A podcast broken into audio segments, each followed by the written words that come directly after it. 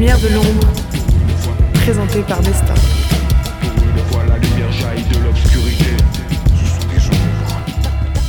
Bonjour à toutes et à tous et bienvenue dans Les Lumières de l'ombre, l'émission qui vous fait découvrir les hommes de l'ombre en invitant les lumières qui font exister leur métier. Aujourd'hui, nous allons parler de l'activité de réalisateur. Le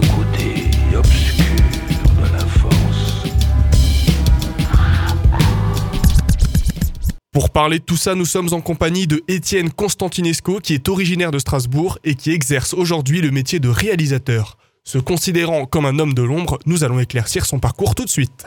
Alors, est-ce que dans un premier temps, tu peux nous expliquer en quoi consiste ton travail? Dans, mon métier, il y a plusieurs aspects. Euh, parce que par exemple, moi, j'ai fait beaucoup de publicité, donc c'est différent la, pub ou le clip parce que c'est un, c'est une marque ou un label qui, qui vient te voir euh, euh, via une agence de publicité qui a déjà écrit un scénario, et donc tu mets en image ce scénario. Donc c'est toi qui es responsable de de la cohérence artistique, de, de, de toutes les décisions finales, bien que finalement tu, tu n'es qu'un exécutant. Donc c'est assez, euh, c'est une position qui est souvent assez délicate à avoir parce que tu es responsable de la bonne livraison du film, de la bonne gestion de l'argent, casting, donc des, des, gens qui vont être dedans, des décors, des accessoires, de tout.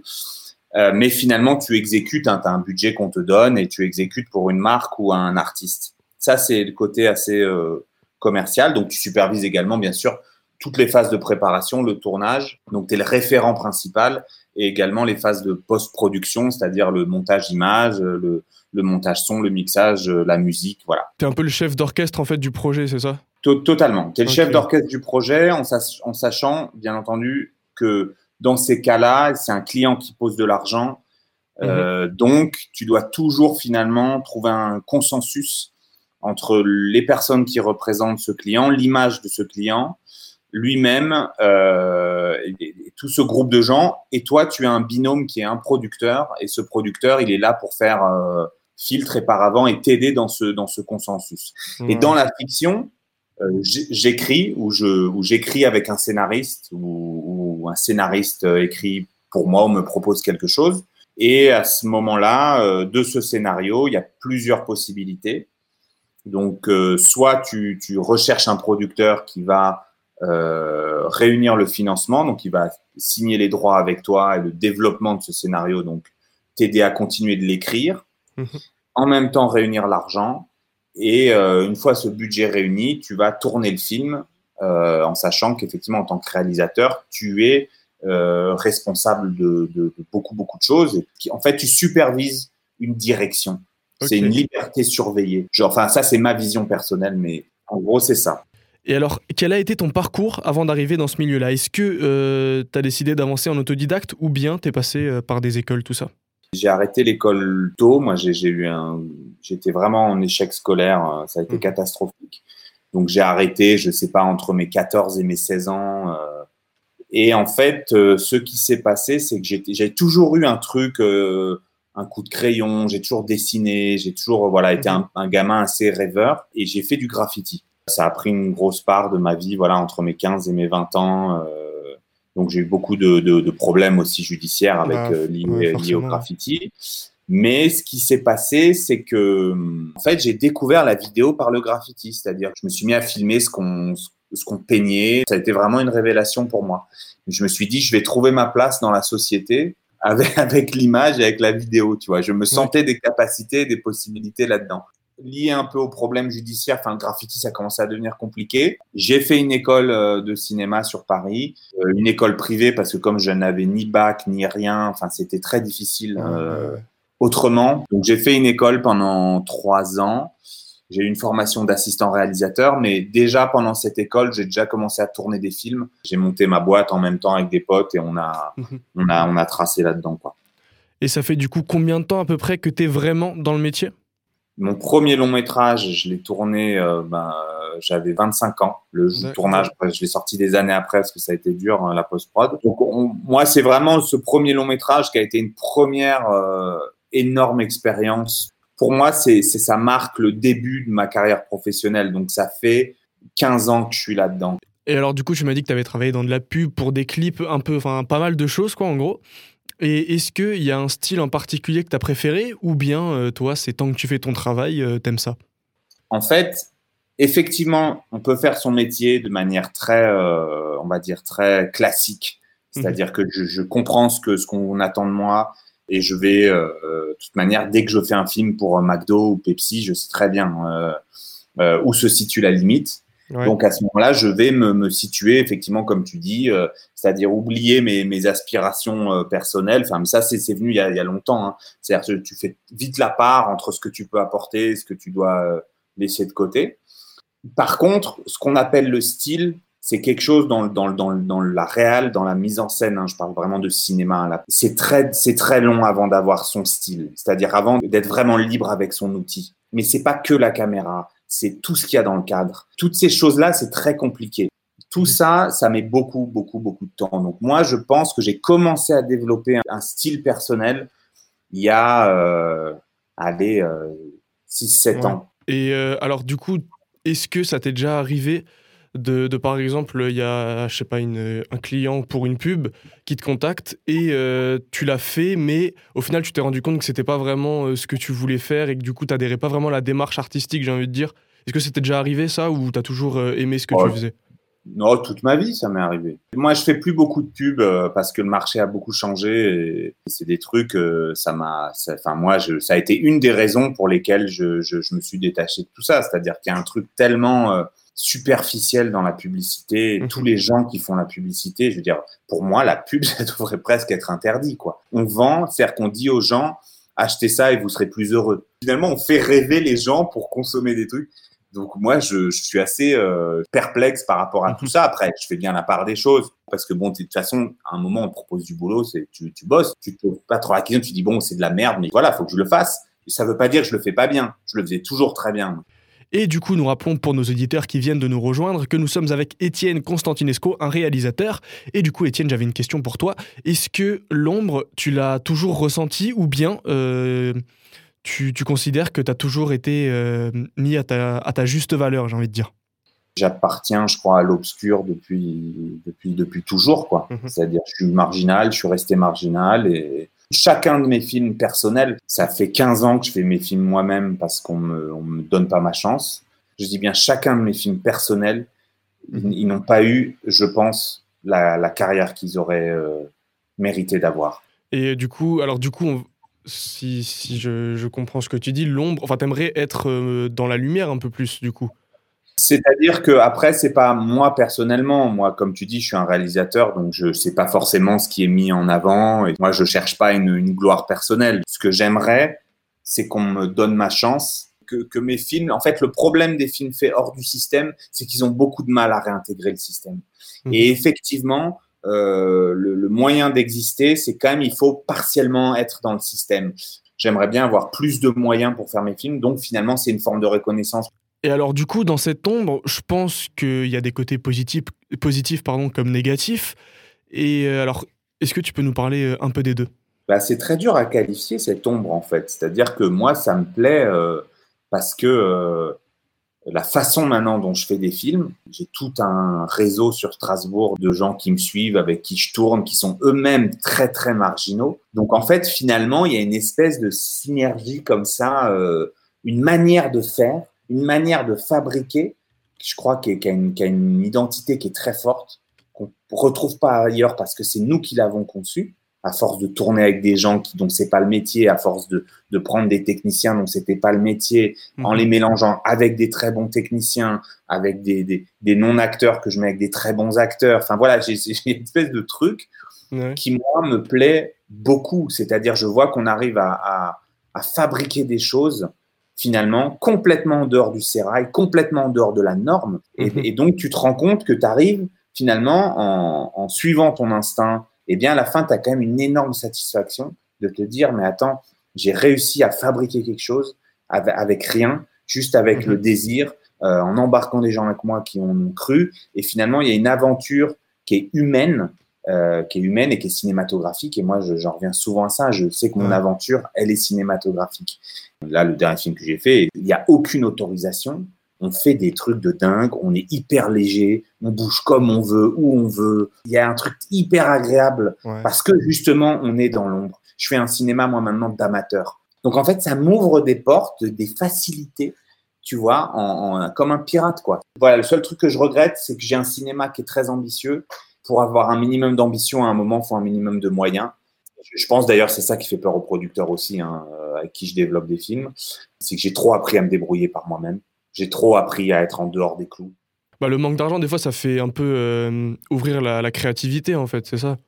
C'est exactement ça. C'est-à-dire que le manque de cadre, c'est, le, c'est un énorme cadre. Et du coup, dans ta carrière de réalisateur, je pense qu'il y a des moments où c'est un peu plus lassant que d'autres, euh, où il faut se renouveler. Et alors toi, j'aimerais savoir comment est-ce que tu, tu, gères ce renouvellement? En fait, je, je, crois que ça, c'est lié à une évolution qui est très personnelle. C'est-à-dire que le, la personne que je suis aujourd'hui, là, quand je te parle, ben, je ne serai pas la même personne dans six mois. Je ne serai pas la même personne dans un an. Et si tu es sincère, et, c'est ça le, plus difficile dans ce monde qui est très normé, c'est d'être sincère finalement, ce qu'on a envie de plaire. En fait, tu changes. Je sais pas, tu as un producteur moi qui me dit on va tourner dans un mois, finalement il recule le tournage d'un an après, ben je lui dis bah très bien, on va tourner dans un an, mais je serai plus la même personne. Ça veut dire que ce sera plus le même film. Je suis quelqu'un qui doute, mais énormément. Moi, tous les gens qui sont trop sûrs d'eux, ça me fait très très peur. Donc je pense que dans ce, doute, c'est lié à une grande remise en question, une, fragilité, tu vois. cest je, je, je sais pas si ce que je fais est bon, j'en suis pas sûr, et je, je continue à croire que c'est pas forcément très bon. Donc il faut que il faut, il faut que j'y réfléchisse. Et, et, et, ces dernières années, enfin moi, ce que, comme la façon dont je vois mon cinéma, c'est que c'est un laboratoire. Je suis tout le temps en train d'expérimenter. Chacun de mmh. mes films, c'est le brouillon du prochain. Et, et, je vois que même si j'aborde les mêmes thèmes, en fait, ça reflète, les derniers films que j'ai faits reflètent complètement les moments de ma vie dans lesquels j'étais. Et alors maintenant, si tu le veux bien, est-ce que tu pourrais revenir sur une œuvre marquante de ta carrière? Une œuvre voilà, dont tu te rappelleras toute ta vie Mon premier long métrage, euh, qui s'appelle Colline, les amis de mes amis, que j'ai tourné à Strasbourg mhm. en 2007, ça a été pour moi une expérience... Euh, incroyable, quoi. C'est-à-dire que j'ai fait un truc, tu vois, auquel personne ne croyait. Mhm. Tu vois, j'ai fait un moment de ma vie où, comme j'avais quasiment rien fait, euh, bah, c'est d'autant plus dur parce que tu maîtrises pas ton outil. Euh, je maîtrisais pas le cinéma, j'avais rien pour prouver que je valais quelque chose, tu vois. Et j'ai, voilà, on a casté, on était sur Paris, on a casté mais, des centaines de comédiens. Enfin, vraiment, on est parti dans un truc et, et on se faisait jeter, mais de partout, de partout. C'est-à-dire, on essayait de réunir de l'argent, mais tout, quasiment tout le monde. On a eu, on a eu deux subventions en Alsace qui sont pas des subventions estampillées cinéma. C'était le défi jeune et d'ailleurs qui ont été super avec moi. Et, et, euh, et, une autre subvention pour des, tu vois, des initiatives de jeunes et tout. On mhm. arrivait, toutes les subventions cinéma nous ont dégagé. Et on était là, on continuait, on nous disait. Et, moi, je le vivais hyper mal, mais je me disais, mais il faut que j'y aille, tu vois. C'est-à-dire qu'il faut, il faut que j'aille au bout. Et c'est un long métrage, c'est énorme, tu vois. C'est-à-dire que c'est mhm. trois semaines, un mois de tournage avec que des bénévoles. Tu vois, tu as 50 personnes que tu fais travailler un mois gratos, tu vois. Et donc, et franchement, j'en ai chié, j'en ai pas dormi, je me suis embrouillé avec des gens, je, j'en ai, j'en ai pleuré. Et pourtant, les choses se sont mises en place. Et, et mmh. on, a, on, on s'est tous retrouvés à Strasbourg. Il y avait une grande partie, c'était des potes, une grande partie, c'était des gens que je connaissais pas. Et on s'est tous réunis dans deux appartements. Ça a fait deux grandes colocations. Mmh. Et on a passé un mois. Enfin, quand j'y repense, ça me, c'est une, une c'est un ravissement, une, une, une délectation de la, de, du moment qu'on a traversé, qu'on a vécu tous ensemble. C'est-à-dire que c'est comme si ces énergies, finalement, c'était au bon moment, au bon endroit, les bonnes personnes. Enfin, tu vois, le positif, la dynamique a repris le dessus, alors que quand tu payes personne, que tu as des mecs qui débarquent de Paname, qui ont attendu 4 heures, un rendez-vous qui est pas venu, qui viennent après 5 heures de bagnole serrés comme des sardines, tu ne les mm. connais pas. Ils viennent, ils, entrent dans un appartement que tu as meublé toi-même. On a mis des, on mettait des, des, des, plantes en plastoc. On avait, on pleurait de rire. et on s'est dit, putain, les mecs, ça se trouve, ils vont, nous, ils vont nous cracher au visage. Ils sont arrivés. Et qu'est-ce qu'il y a à manger? Tu vois, il y avait rien dans, on n'a même pas fait on n'avait aucun réflexe, tu vois, on était débiles, mais on, mhm. mais on les respectait, bien sûr, tu vois. Et ils ouvrent la porte et ils voient quoi? Que des conserves de raviolis, tu sais, mais celles de 10 kilos chacune, tu sais, les dégueulasses, là, tu vois, là. Et les mecs, ils ont failli, ils nous ont dit, on se casse, on fait pas le film. Tu vois, c'était toute l'équipe technique, la caméra, les assistants, les, tu vois. et, et, on a dû dire, mais non, mais on vous respecte, c'est juste qu'on pensait que c'était, c'était bien des raviolis, c'était plus simple. Et finalement, ces trucs-là, les, les mecs ont vu qu'on était dans une super démarche et on avait tous le même âge, on était jeunes, hein, 25 ans, donc on s'est super bien entendu et on faisait la fête tous les soirs, on rigolait, tout. et c'était dur, hein, on en chiait toute la journée, on bossait et c'était génial, tu vois. Donc c'est même si le film a pas eu la, la carrière qui, je pense, il aurait mérité, on en a quand même parlé. Enfin voilà, c'est ça. Mais pour moi, c'est un truc personnel, euh, voilà, qui vraiment résume le truc. euh, on, ils savaient pas que c'était impossible, alors ils l'ont fait. Donc ça, c'est, je crois, un truc euh, très marquant pour moi et je, je pense pour beaucoup de gens qui étaient là. Et du coup, au contraire, est-ce que tu as un mauvais souvenir? Voilà, un- quelque chose dont tu te rappelleras toute ta vie, mais pas forcément euh, pour, de, pour de bonnes raisons. Quand j'ai fait le film de science-fiction, Mhm. tu vois, je, dé- je développais le film et donc j'ai cette mauvaise tendance à tourner. Tu vois, moi, ce que je veux, j'ai besoin de tourner des images. Je Mhm. suis hanté. C'est-à-dire que c'est plus fort que moi, ça me tourmente.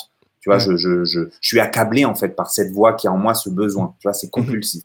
Donc, je, je, je, je, à Strasbourg toujours, je me dis, moi, je veux mélanger des traits des, des acteurs professionnels et des non-acteurs, comme je fais souvent.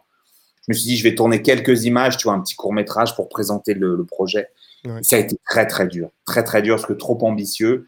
Et je me souviens, on était tous là à côté de l'usine, là, à Strasbourg, là, comment elle s'appelle Tu sais, qui va fermer ses portes, là. Ah, euh, Fessenheim ouais, Ouais. on était, il était 2 heures du mat, on se gelait, tout le monde était habillé avec des lampes, on avait des flammes, des torches la nuit, on tournait. Ah, ouais. C'était, franchement, ça a été une de mes pires expériences. Trop d'ambition et Mhm. donc trop fragile euh, parce que pas la production, pas la structure en fait. Ouais, même ouais, si j'étais aidé par des potes, ça a été dur. Même si c'était, c'était, on sait, on, on en, on en parle maintenant, on en rigole beaucoup, hein, mais Sur le moment, c'est difficile. Après, on en rigole, ça fait des expériences, quoi.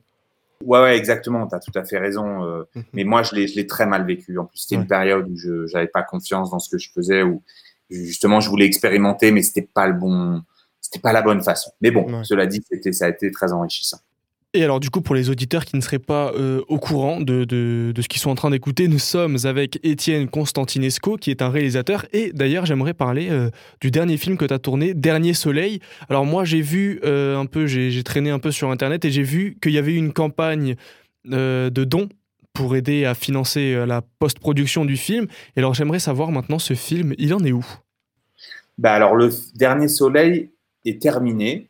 Depuis, depuis cet été, on a terminé. En fait, on a, j'ai finalisé pendant le confinement euh, parce que j'ai la chance, comme j'ai pas de pognon, bah, j'ai la chance que j'ai des équipes qui ont, qui avaient, qui avaient pas mal de matériel à domicile. Et alors, du coup, euh, Étienne, est-ce que pour réaliser tes films, tu as des influences cinématographiques ou bien euh, c'est juste euh, ton esprit, ton imagination? J'ai des tas d'influences et moi, je, je vole, hein. c'est-à-dire je, je pille euh, allègrement. euh, J'essaye de piller des- chez les meilleurs. Donc, euh, non, non, j'ai pléthore, euh, j'ai pléthore de- de- d'influences. je pense qu'on se construit comme ça. Moi, j'ai un carnet, je note les plans dans les films. Il y a, s'il y a un plan qui m'impressionne, je le note. Je les case dans mes films. Et comme finalement, je les case à l'intérieur d'un découpage que moi-même je crée, dans une direction, enfin, d'écriture cinématographique, c'est-à-dire, j'ai- déjà, il faut que ça, ça soit approprié à mon écriture cinématographique. Finalement, je réinvente complètement ce plan. Donc, tu, tu veux, c'est, et puis de toute manière, la personne qui l'a fait, je pense, l'a, l'a, l'a, l'a sûrement re- repiqué ailleurs aussi. Donc, euh, donc, si tu veux, c'est quand même un, un métier, je crois, où on a besoin de beaucoup s'abreuver. Après, c'est, c'est une fois de plus, ça dépend vachement des périodes de ma vie aussi. Parce que je, je regarde. je- moi, je suis pas, je prétends pas être cinéphile.